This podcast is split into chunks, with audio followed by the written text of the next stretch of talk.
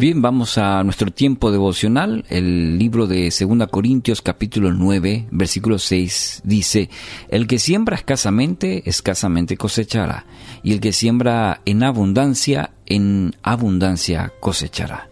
¿Está conforme con lo que está cosechando en su vida? Buena pregunta para hacernos en el día de hoy. Mire, usted cosecha lo que siembra. Es un principio fundamental que se aplica a todas las áreas de nuestra vida. El día de hoy está cosechando en base a las decisiones que tomó ayer. Las decisiones que tome hoy influirán en su cosecha para mañana. Entonces, ¿está contento con los resultados de su vida? Si la respuesta es negativa, probablemente se debe a lo que sembró en el pasado. Pero la buena noticia es que tiene la maravillosa oportunidad de cambiar la situación. Para eso hoy debe tomar la firme decisión de poner mejores semillas para la siembra. Una frase dice, siembra una acción y cosecharás un hábito, cultiva un hábito y obtendrás un carácter, cultiva un carácter y cosecharás tu propio destino. Entonces debe empezar eh, por sembrar una acción, perseverar en ello para que esto se vuelva luego un hábito. A veces esperamos resultados eh, a corto plazo, soluciones rápidas, pero sembrando una acción y perseverando en, en, ella, entonces eso se va a volver en un hábito y traerá beneficios a su vida. Permítame ejemplificarlo. Acciones como amar, perdonar, practicar la generosidad, la empatía con los demás.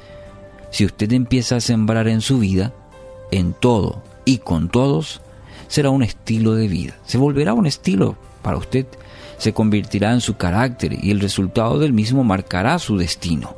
Por eso la importancia de evaluar lo que estamos sembrando hoy.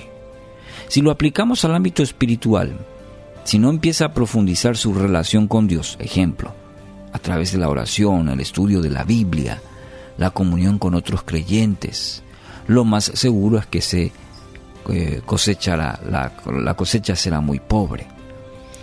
Otro no puede sembrar por usted. Cada uno toma decisiones, por eso es muy importante que hoy, sí, hoy tome la decisión de sembrar buenas semillas en todas las áreas de su vida. Empiece por lo espiritual, porque es el fundamento firme en el cual va a construir todo lo demás. No mire los obstáculos, no mire los merecimientos, simplemente persevere en sembrar semillas que en su tiempo le traerán una cosecha de abundante gozo. Gálatas 6:9 dice, así que no nos cansemos de hacer el bien, a su debido tiempo cosecharemos numerosas bendiciones si no nos damos por vencidos. Amigo, amiga, hoy empieza a dar pasos de fe siembre buenas semillas y confíe que la cosecha será abundante para su vida.